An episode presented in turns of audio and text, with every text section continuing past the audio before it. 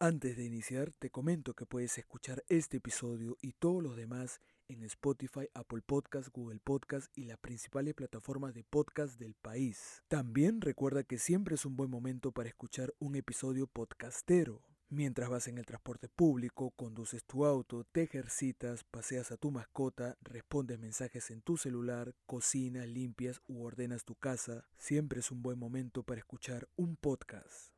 El pasado 25 de mayo, el entonces ministro de Salud del Perú, Víctor Zamora, entregó medicamentos para pacientes de coronavirus. Entre las medicinas se encontraban las polémicas hidroxicloroquina e ivermectina, cuestionadas por no tener eficacia comprobada contra el COVID-19 y por sus efectos secundarios.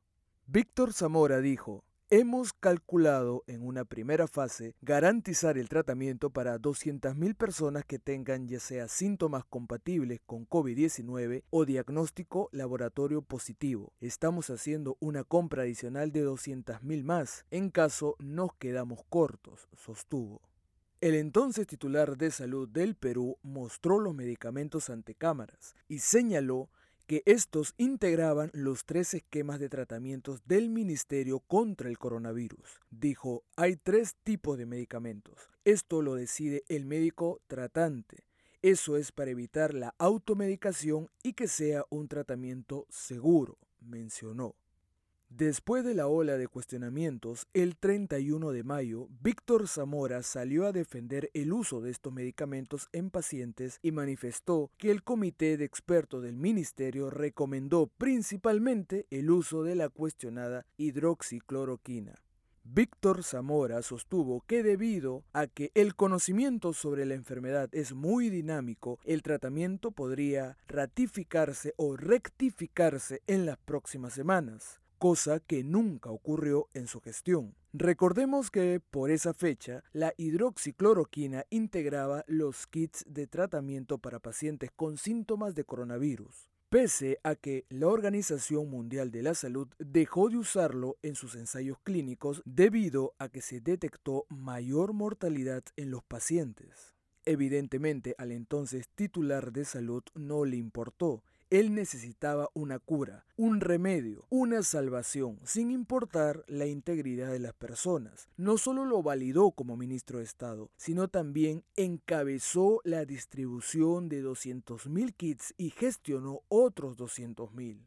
Lo peor de todo es que no se trataba de un improvisado, era la carta firme del gobierno, era el experto preciso, según el presidente Martín Vizcarra, para enfrentar la crisis. Por eso pidieron la renuncia de la antecesora, para que asuma este médico con 25 años de experiencia en el sistema de salud público y que trabajó en la Organización Panamericana de la Salud.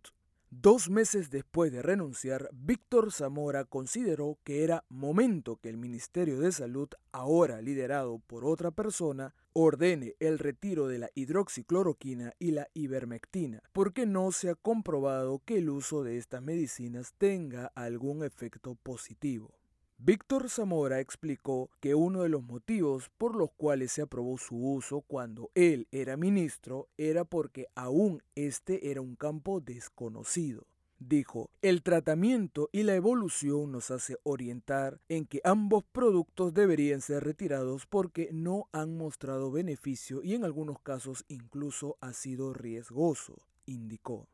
30.000 muertos después, el ministro admite que se equivocó. Increíble. Pero todo esto ha provocado un eco dentro del gobierno, porque el Ministerio de Salud comunicó que retirará la hidroxicloroquina de la guía de tratamiento para pacientes con COVID-19, aunque mantendrá la ivermectina. La actual ministra Pilar Macetti aclaró que las últimas publicaciones sobre la hidroxicloroquina indican que efectivamente parece no ser útil, por ello se va a retirar. Sin embargo, Pilar Macetti comentó que todavía se está debatiendo sobre la continuidad de la ivermectina.